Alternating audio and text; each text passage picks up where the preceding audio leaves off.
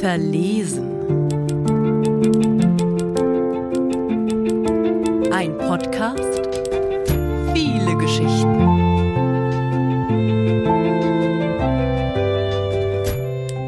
Nur eine Kippe.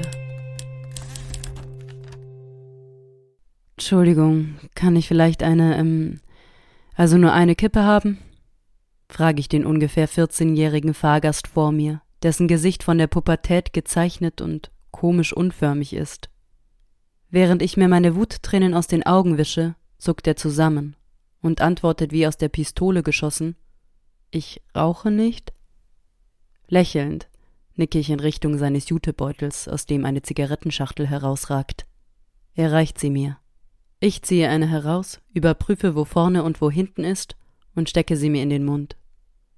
Eine Träne landet auf der Zigarettenspitze.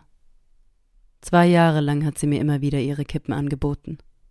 Jetzt, frisch verlassen von ihr, habe ich das erste Mal das Bedürfnis, diesen grauen, stinkenden Qualm in mich aufzusaugen. Die S-Bahn fährt durch die neblige Stadt, die mir jetzt noch hässlicher vorkommt als sonst. Machst du sie mir an? frage ich den Jungen. Doch nicht in der Bahn, murmelt er leise und in seinem Gesicht sehe ich, dass er jetzt schon bereut, mir die Zigarette überhaupt gegeben zu haben. Aber wir halten doch jetzt. Widerwillig zückt er sein Feuerzeug und zündet mir die Zigarette in der fahrenden S-Bahn an. Das quietschende Bremsgeräusch klingt wie eine schreiende Frau. Es hört sich nach ihrer Stimme an. So hätte ich mir ihre Reaktion heute Morgen gewünscht. Es wäre mir lieber gewesen, sie hätte es mit einem gänsehautmachenden Schrei beendet statt mit diesem nichtssagenden Schulterzucken. Der Qualm strömt in meinem Mund und bringt mich zum Husten. Ich hasse Rauchen.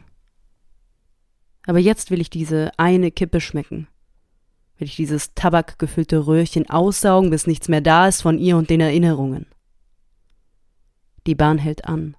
Mit einem aufdringlichen Piepen springt die Tür auf und ich stelle einen Fuß auf den Steig, während mein anderer Fuß sicher in der Bahn stehen bleibt den Menschen, die neben mir ein- und aussteigen, fliegt der wolkenförmige Rauch ins Gesicht. Es ist mir egal. Ich atme die Rauheit gierig ein und aus. Die Türen piepsen wieder, um sich zu schließen. Aber sie gehen nicht zu. Ich stehe dazwischen. Genüsslich asche ich in den schwarzen Abgrund zwischen Tür und Bahnsteig, als durch den Lautsprecher die Stimme der Bahnfahrerin hallt. Bitte verlassen Sie den Bereich der offenen Türen, damit wir unsere Fahrt fortsetzen können. Nö, denke ich und ziehe wieder eine Zigarette. Ich schaue zurück in die Bahn und sehe in die panischen Augen des Vierzehnjährigen, der mir mit einer Kopfbewegung zu verstehen gibt, dass ich wieder in die Bahn kommen soll. Ich zucke mit den Schultern, so wie sie heute Morgen mit den Schultern gezuckt hat. Das Rauchen in der S-Bahn ist nicht gestattet. Bitte verlassen Sie sofort den Bereich der offenen Türen. Die passive Aggressivität in der Stimme der Bahnfahrerin ist nicht zu überhören. Was ich mittlerweile auch nicht mehr überhören kann, ist der raue, tiefe Ton ihrer Stimme. Die Bahnfahrerin ist Raucherin. Genau wie sie. Ich halte die Zigarette an die frische Luft und rufe über den Bahnsteig in Richtung der Fahrerkabine Ich rauche aber nicht in der S-Bahn, sondern draußen. Ein Raunen geht durch den Bahnabteil hinter mir. Anscheinend provoziere ich gerade die Geduld einiger friedliebender Menschen. Ich schaue in die enttäuschten Gesichter und finde mich selbst dort wieder. Ja, so fühlt es sich an, wenn man sich dem Verhalten anderer unterordnen muss. Pech gehabt. Wenn Sie nicht sofort die Zigarette ausmachen und den Bereich der offenen Türen verlassen, rufe ich das Sicherheitspersonal. Das will ich sehen, schreie ich dem Lautsprecher entgegen. Jetzt fängt sie also auch noch an zu drohen. Du rauchst doch selbst. Was machst du jetzt hier für einen Aufstand?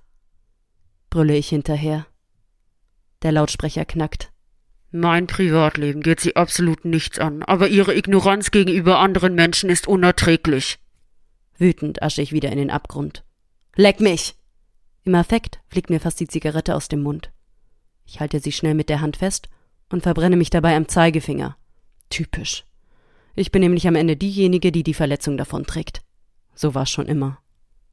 Meine Damen und Herren, es tut mir sehr leid, aber aufgrund der Egozentrik eines einzelnen Fahrgastes können wir unsere Fahrt leider momentan nicht fortsetzen. Jetzt redet sie schon nicht mehr mit mir, sondern nur noch über mich. Die Menge hinter mir raunt. Ich werde hier jetzt nur eine Kippe rauchen. So viel sei mir doch wohl gegönnt, oder nicht? Schrei ich zu dem Lautsprecher, der mittlerweile für mich aussieht, als hätte er ein Gesicht. Ich atme den Rauch ein. Die Zigarette schmeckt nach den Küssen, die ich nie wieder bekommen werde. Mit den grauen Rauchschlieren in der Luft zieht Nacht um Nacht vor meinem inneren Auge vorbei. Immer sie. Im Bett. Mit der Zigarette in der Hand. Aber das Fenster offen, damit die Wohnung nicht nach Rauch riecht. Noch nicht mal da war sie konsequent. Rauch doch einfach und qualm alles voll, aber dann sitzt den Gestank in deinem Zimmer auch aus, bis er sich selbst verdampft. Das hätte ich ihr mal sagen sollen. Habe ich aber nicht. Ich habe nie meine Meinung gesagt, um mir dann am Ende anzuhören, ich wäre zu angepasst gewesen. Verstehen Sie das? Ich passe mich nicht mehr an, brülle ich über den Bahnhof, mein rechter Fuß immer noch fest in der S-Bahn stehend, mein linker auf dem Bahnsteig. Das haben Sie jetzt davon. Alle die in dieser Bahn sitzen. So ist es nämlich, wenn man mit unangepassten Menschen zu tun hat. Der Lautsprecher knackt. Aber es kommt nichts mehr. Anscheinend habe ich sie überzeugt. Plötzlich steht der 14-Jährige auf und stellt sich zu mir. Ähm, also, ich glaube, dass du traurig bist. Wie kommst du drauf? frage ich ihn und ziehe wieder an meiner Kippe. Er schaut unsicher zu den Fahrgästen. Naja, dein Gesicht. Ich weiß genau, dass er meine verquollenen Augenringe und die roten Flecken auf meinen Wangen meint. Die Zigarette ist nun zu zwei Dritteln geraucht. Ich zucke mit den Schultern.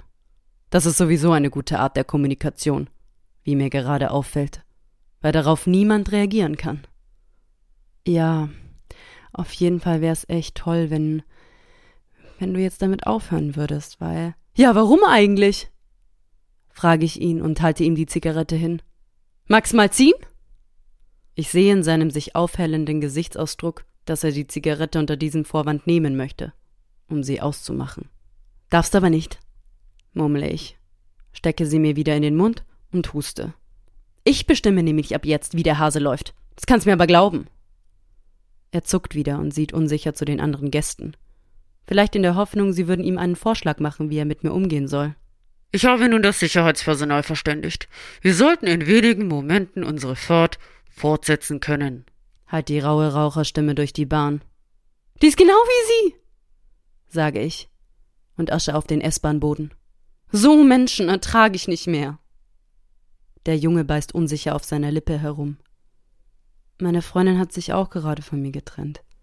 Aber die Zeit heilt alle Wunden. Ich schaue ihm in die schüchternen Augen. Und vor mir entfaltet sich wie eine Origami-Anleitung seine ganze Taktik. Das hat sie auch immer gemacht. Verständnis vorheucheln, damit ich mich öffne. Wo hast du den Spruch her? Aus dem Yogi-Tee? Wieder muss ich husten. Nee. Erfahrung halt? Sagt er und zieht sich zu seinem Sitz zurück. Ich mustere die Zigarette in meiner Hand. Vielleicht noch zwei Züge, dann habe ich sie aufgeraucht. Langsam schließe ich die Augen. Inbrünstig ziehe ich den Rauch in meine Lunge, als wäre er all die Erinnerungen, die ich an uns habe.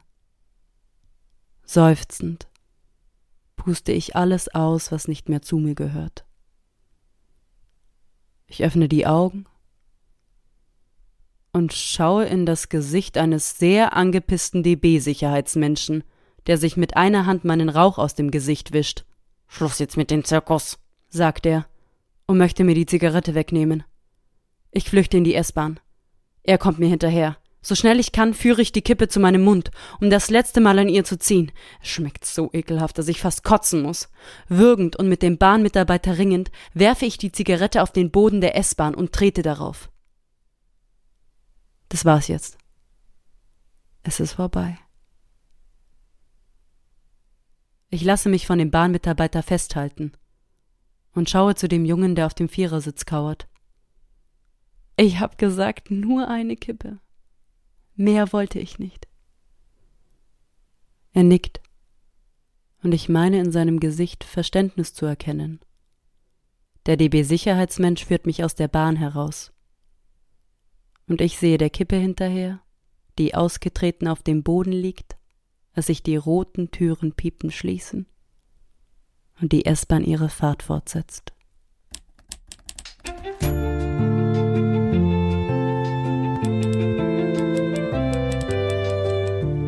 Das war Verlesen mit einer Geschichte von Anja Goris, gelesen von Sandra Julia Reils.